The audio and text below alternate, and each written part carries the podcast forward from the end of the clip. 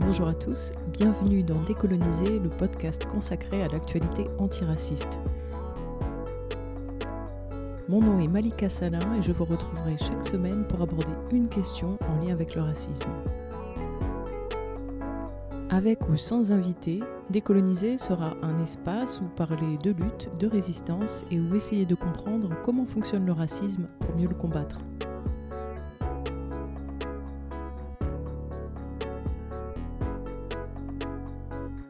Il existe plein de visions différentes du système judiciaire. Par exemple, il y a des gens qui pensent que le système judiciaire est équitable et que si on se comporte bien, on n'aura jamais affaire à lui. D'autres personnes considèrent que la justice, ce n'est pas un idéal garanti dès le départ, c'est plutôt une organisation complexe qui se donne pour idéal de rendre la justice. D'autres encore diront que la justice fonctionne correctement mais qu'elle est imparfaite parce qu'elle manque de moyens ou parce qu'elle est mise en œuvre par des humains et que les humains sont faillibles. Des avocats ou des magistrats peuvent avoir cette opinion. Et puis d'autres encore vont penser que dans son fonctionnement par nature, le système judiciaire est inégalitaire. Parmi les gens qui pensent ça, on peut trouver des féministes qui diront que c'est une justice qui favorise les hommes. On peut trouver aussi des gens qui dénoncent une justice de riches, qui favorise les puissants et qui broie les pauvres. Et enfin, d'autres défendront que le système judiciaire est raciste par essence et pratique le deux poids deux mesures, c'est-à-dire que selon qu'il juge un blanc ou un non-blanc, il va juger différemment. C'est un discours qu'on entend de la part d'accusés ou de justiciables et en général ils sont non-blancs. Aujourd'hui, on va se placer de leur point de vue et se pencher sur ce deux poids deux mesures, voir s'il existe et essayer de comprendre comment est-ce qu'il est né. Mais c'est un sujet qui est très vaste. À partir du moment où on parle de justice, on doit nécessairement parler de loi, de police et de système judiciaire. Donc on va aborder ce gros sujet étape par étape en une série d'épisodes. On commencera aujourd'hui par définir le rôle de la justice dans les nations blanches et la semaine prochaine, on essaiera de comprendre comment est-ce que ce deux poids deux mesures se met en œuvre.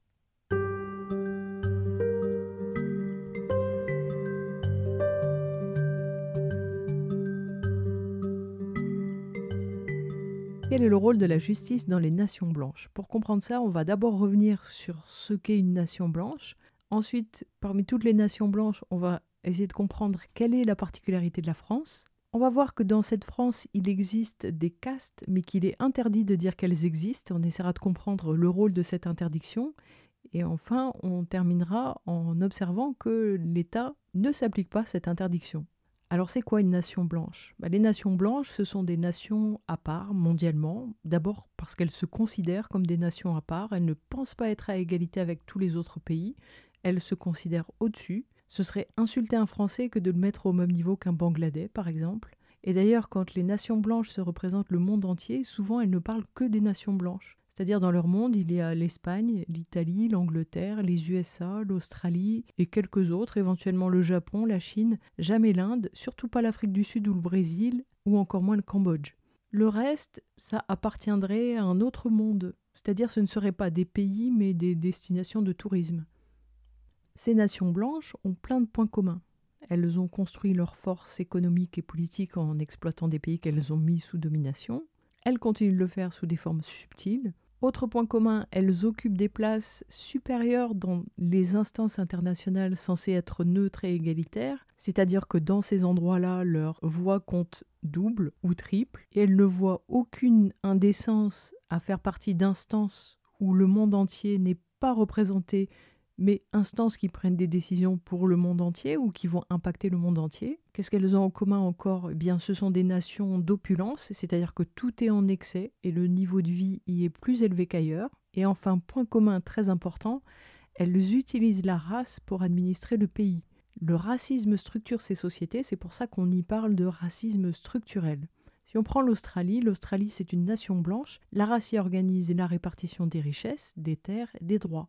Si on est blanc, on a des droits qui sont refusés aux non-blancs, par exemple aux autochtones, qui sont pourtant là depuis beaucoup plus de temps. Et cette organisation inégalitaire, on va la retrouver dans toutes les nations blanches. Maintenant, chaque nation blanche va avoir des particularités. Et quelle est la particularité de la France? La grosse particularité de la France, c'est qu'on n'y reconnaît pas les différences ethniques, culturelles, religieuses ni raciales. Ça veut dire que on devrait tous être pareils et cacher nos différences dans la rue, au travail, à l'école. En ça, la France confond différence et hiérarchie parce que différencier, quelles que soient les raisons de le faire, ce n'est pas nécessairement discriminer. Mais pour la France, différencier, c'est faire du racisme. Et si on ne connaît pas un autre fonctionnement que le fonctionnement français, on peut avoir le sentiment que c'est normal. En vérité, c'est une particularité, c'est même une bizarrerie au niveau mondial, parce que dans la plupart des pays du monde, les gens connaissent les différences ethniques, culturelles, ils savent les nommer sans que ça ait un autre sens ou une volonté malveillante. Ça, c'est la particularité française.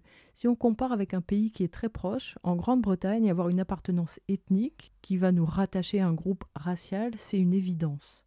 Imaginons un jeune. Caleb, il est né à Leeds, de parents trinidadiens. Si on lui demande de se présenter, il dira Je suis britannique, originaire de Trinidad. Je me définis comme noir, mais physiquement, les gens me prennent pour un arabe. Caleb a donc une double appartenance ethnique et culturelle, il est trinidadien et britannique, et éventuellement il peut habiter un coin de la ville à forte concentration, soit de trinidadiens, soit de caribéens. Ça voudra dire que dans ce coin, dans ce quartier, la vie économique, culturelle, religieuse va être différente, et ça, ça semblera comme une évidence, c'est-à-dire que quand les gens décriront la vie du quartier, ou se représenteront ce quartier, ce sera décrit comme une réalité banale. Et dans le même temps, Caleb est à 100% britannique et à 100% trinidadien, et les deux ne sont pas considérés comme incompatibles.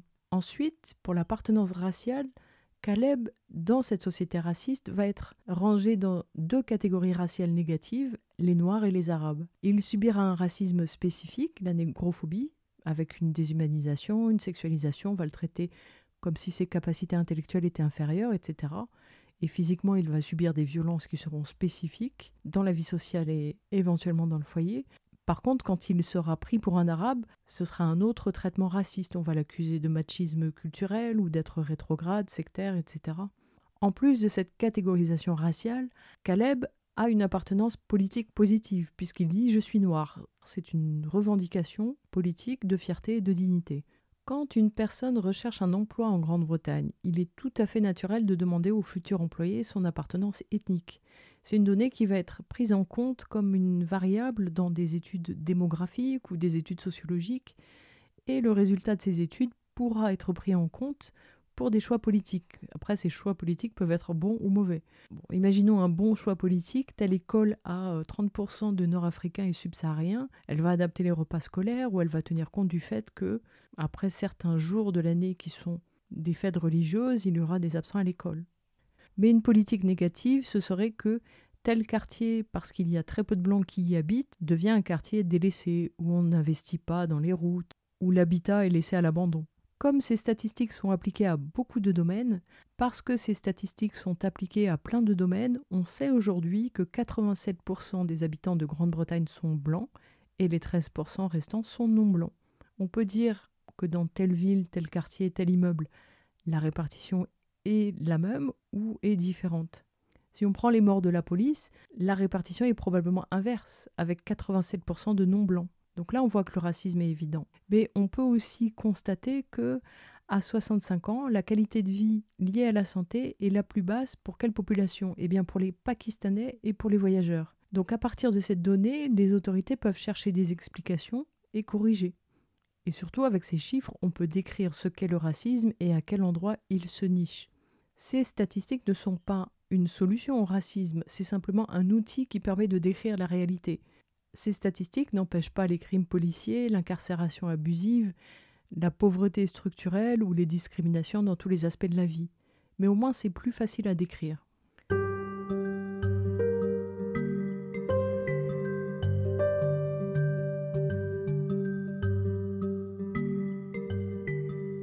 Alors qu'en France, on est dans le déni du réel, c'est-à-dire que les différences n'existent pas dans le discours. Après, dans la réalité, elles sont évidentes, on sait qu'un blanc et un non-blanc n'ont pas accès aux mêmes opportunités, ont une espérance de vie différente, des droits et des devoirs différents. On le sait, mais c'est extrêmement difficile à prouver puisqu'on n'a pas le droit de prendre en compte les différences dans une étude scientifique. C'est interdit. Or, les politiques s'appuient sur les statistiques pour prendre des décisions et pour construire des politiques. L'absence de chiffres ne permet pas de corriger l'action publique ou de changer l'organisation de la société en vue de moins d'injustice. Euh, ça peut être les injustices scolaires, les injustices de santé. Il y a des chercheurs qui tentent de trouver des solutions pour mesurée sans enfreindre la loi. Ils peuvent faire référence aux parents immigrés. Mais tous les non-blancs ne sont pas enfants d'immigrés, donc ça ne suffit pas comme critère. Et dès que les chercheurs manient d'un peu trop près la notion de race, ils se font sanctionner.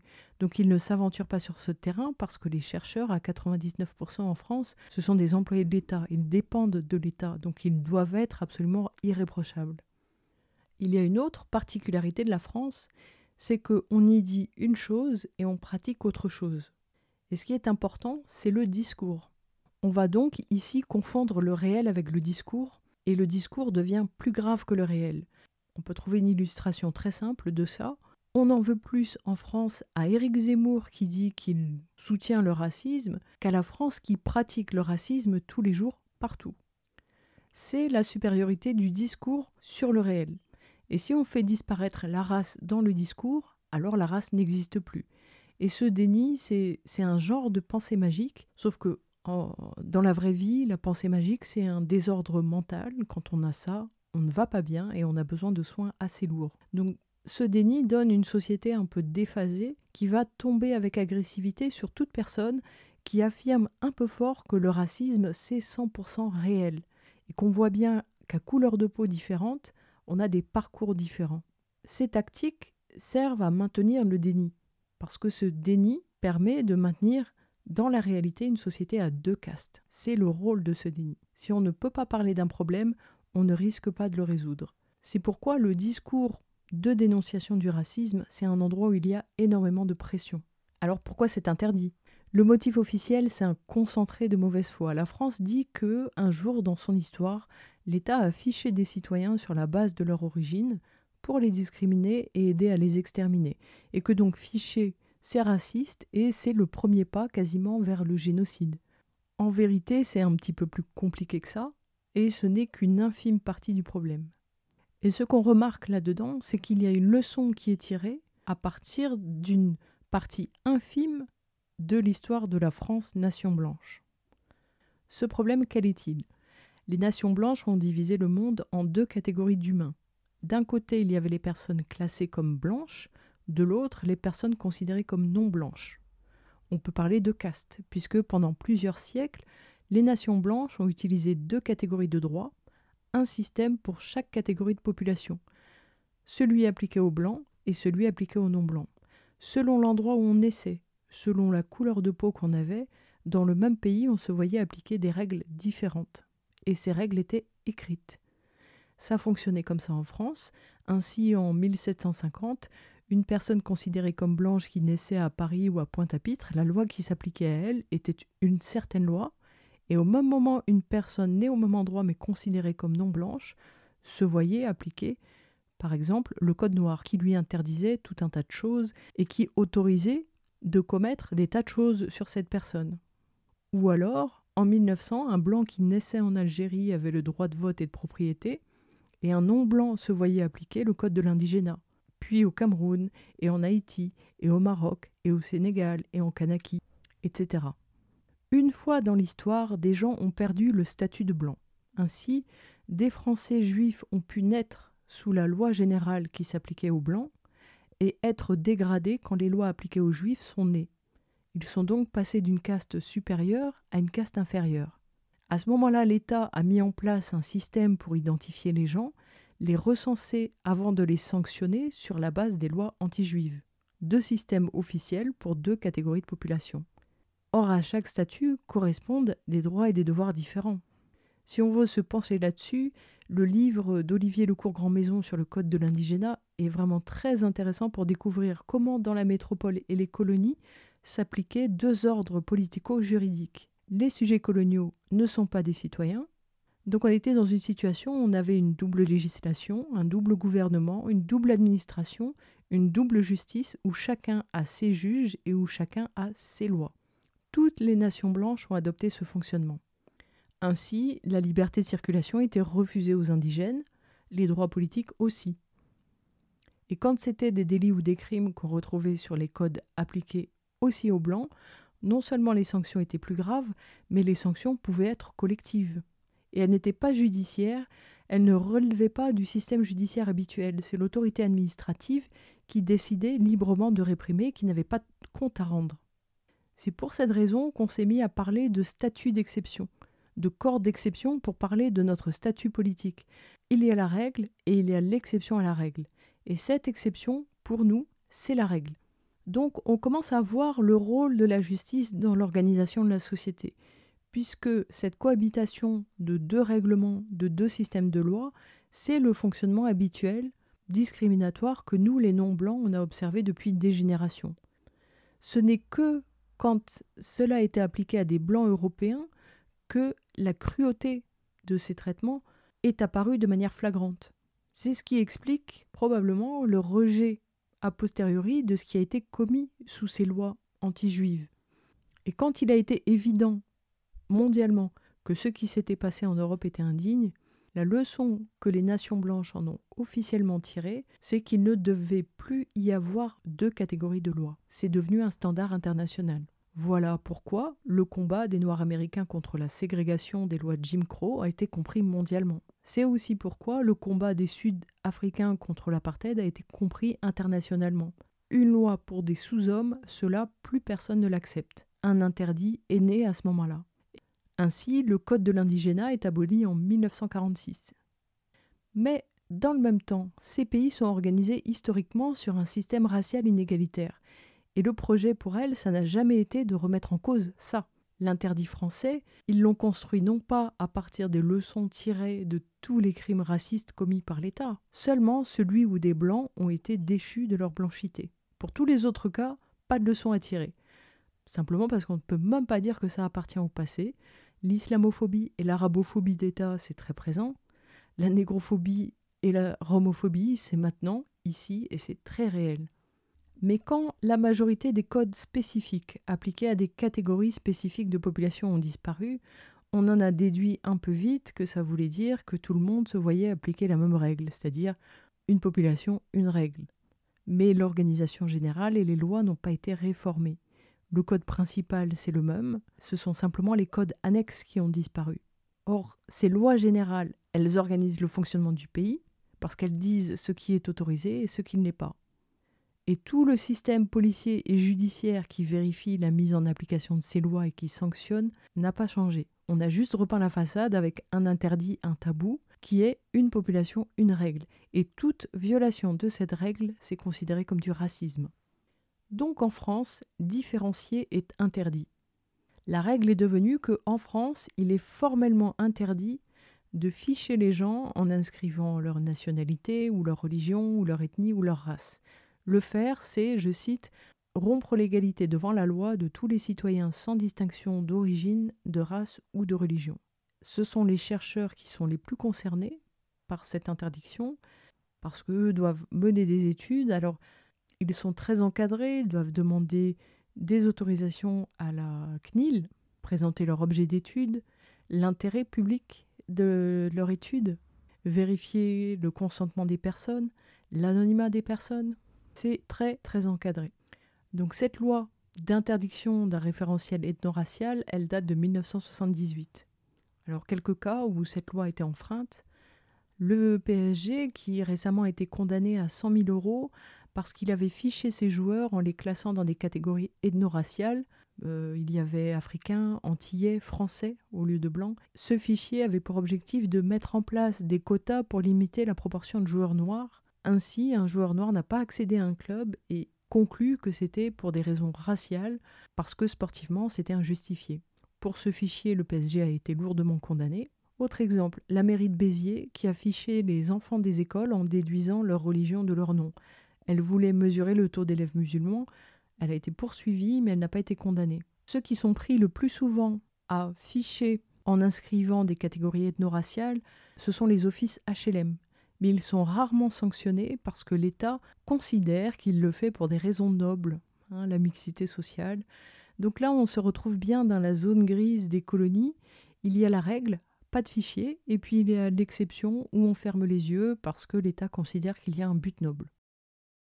Et puis à partir des années 2000 sont apparus des militants non blancs qui se sont mis à dénoncer le racisme publiquement, Des organisations comme le Parti des indigènes ou la Brigade anti-négrophobie ont dénoncé le fait qu'il y a dans la réalité plusieurs catégories de citoyens en France. Ils décrivaient le réel. Et ils ont nommé ces catégories de population des Noirs, des Arabes, des Blancs, des Roms.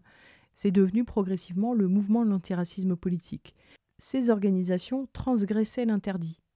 Et pour faire taire leur dénonciation, on les a accusés d'être racistes, racialistes, différentialistes, indigénistes et ces attaques sont venues de tous les bords. Dans toutes les sensibilités politiques se sont trouvées des personnes ou des organisations dénonçant le discours sur la race comme du racisme. Parler de racisme, différencier les gens selon leur statut ethnique, culturel ou racial, décrire le réel, à leurs yeux, c'était ça le racisme.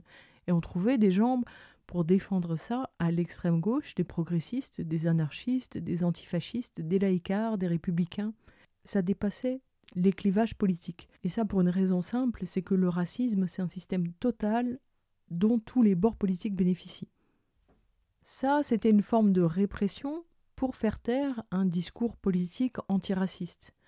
Ça pouvait se manifester, par exemple, quand euh, des militants déclaraient que l'immense majorité des morts de la police sont des non-blancs. Lorsqu'un militant disait ça, il pouvait avoir quelqu'un d'extrême gauche qui en face répondait C'est pas vrai, la police tue aussi des blancs, c'est pas une question de race. Oubliant que les non-blancs sont minoritaires dans la population, mais ils sont très largement majoritaires parmi les tués. Cette espèce de tour de passe-passe avait aussi pour objectif de faire croire que le racisme est intentionnel.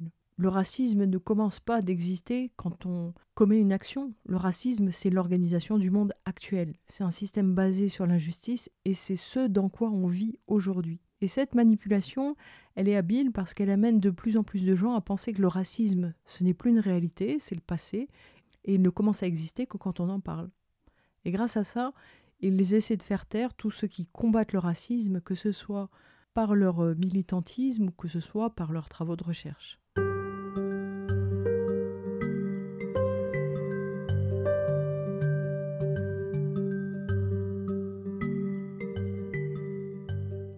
Il est formellement interdit de différencier.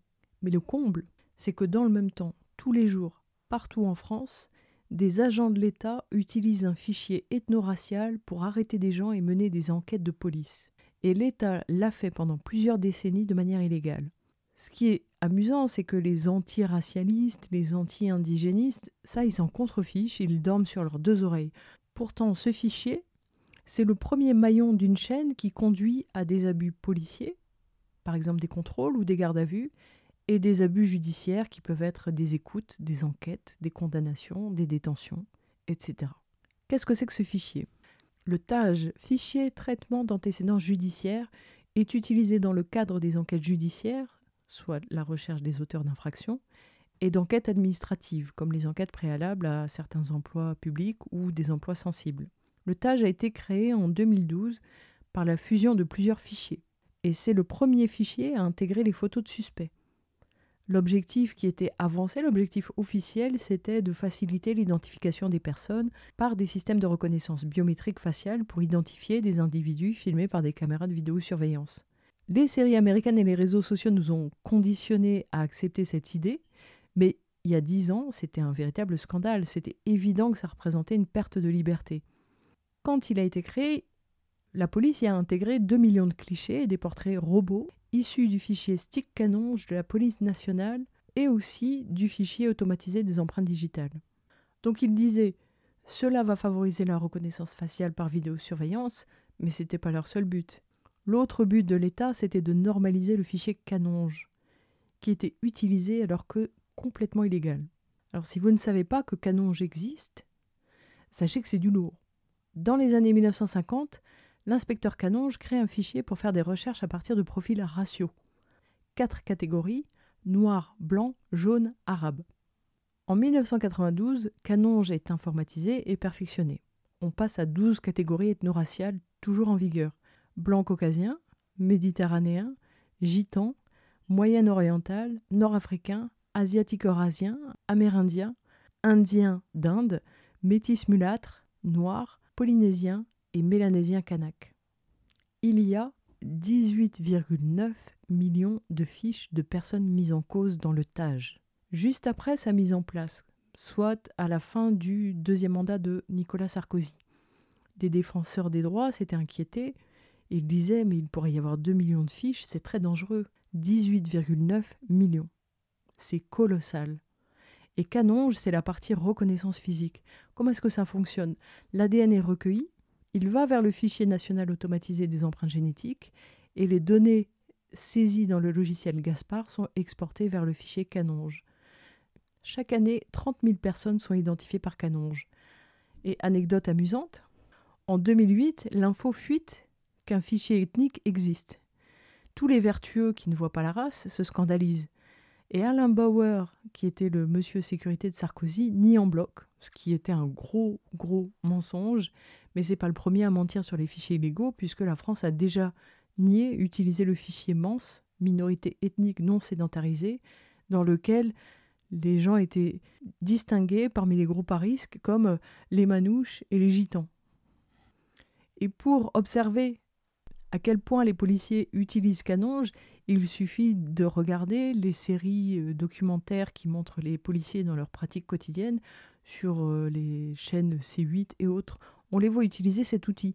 Par exemple, pour identifier un suspect avec l'aide d'un témoin, ils vont sélectionner plusieurs personnes sur des critères physiques et ethno-raciaux et ils vont ensuite donner des sortes de trombinoscopes aux témoins.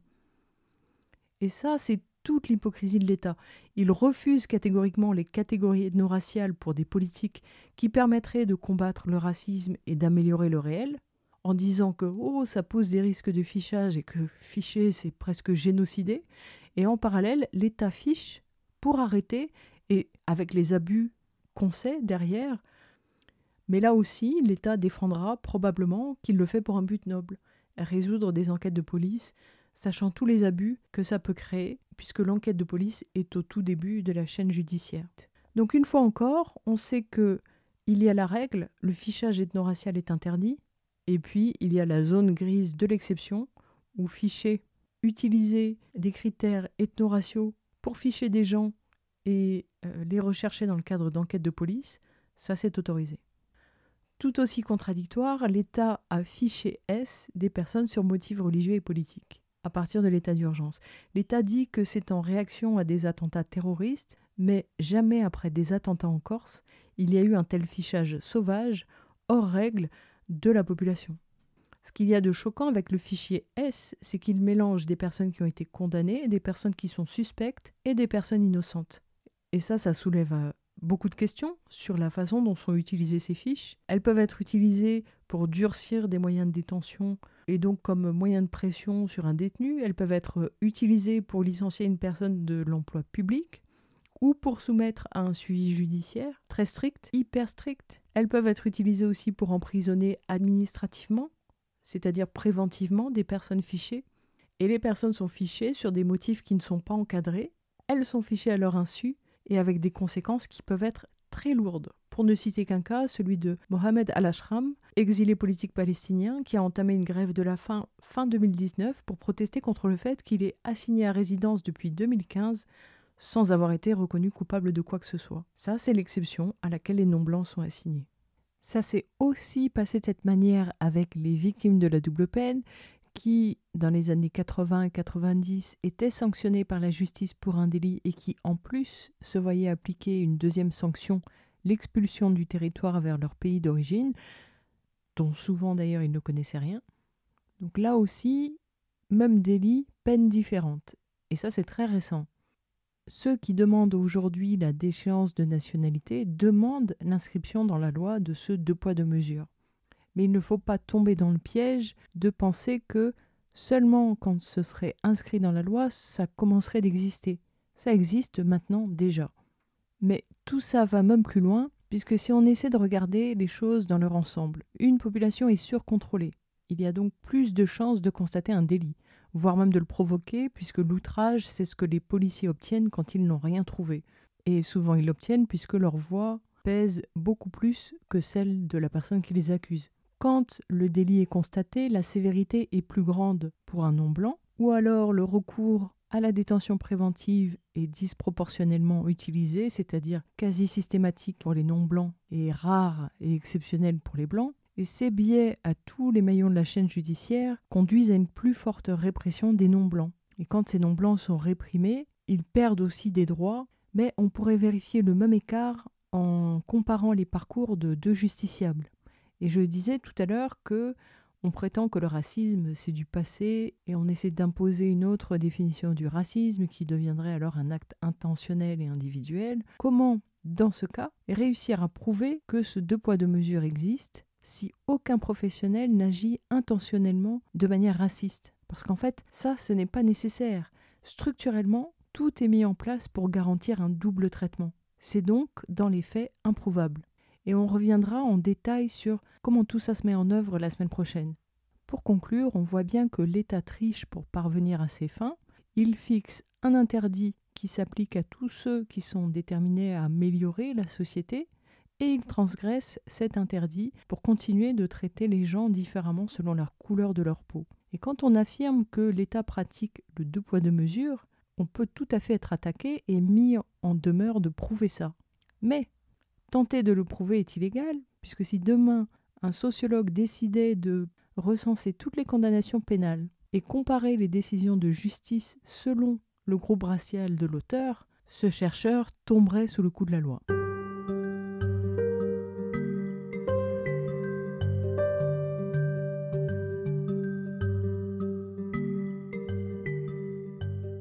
Sachant tout ça, quelle attitude est-ce qu'on doit adopter vis-à-vis -vis de la justice? Eh bien il nous faut changer de manière de procéder. Aujourd'hui, comment est-ce qu'on fait? On s'appuie sur la règle générale, on voit qu'elle est enfreinte lors d'un contrôle au faciès, pour un passage à tabac, pour une détention abusive ou un contrôle judiciaire illégal, et ensuite on est choqué, on ose demander s'il n'y aurait pas un deux poids deux mesures, parce que quand la France nous a dit désormais il n'y a plus qu'une règle, eh ben on avait tellement envie d'y croire qu'on a gobé le mensonge. Mais c'est faux. On voit que la police traite différemment, que à crime, délit ou faute égale, il n'y a pas le même traitement.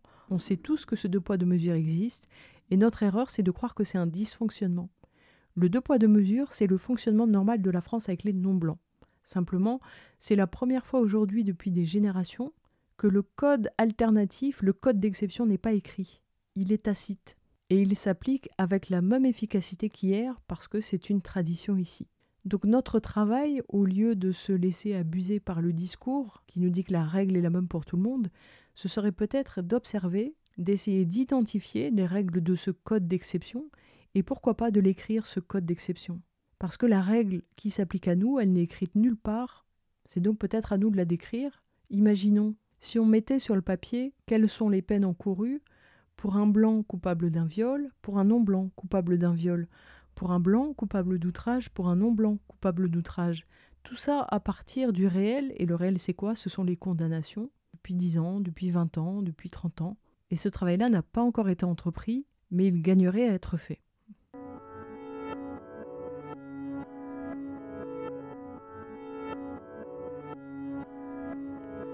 La semaine prochaine, à partir du travail de Michel Alexander sur la couleur de la justice américaine, on va essayer de comprendre comment la loi, la police et la justice créent un système de caste raciste de manière complètement inattaquable parce que invisible.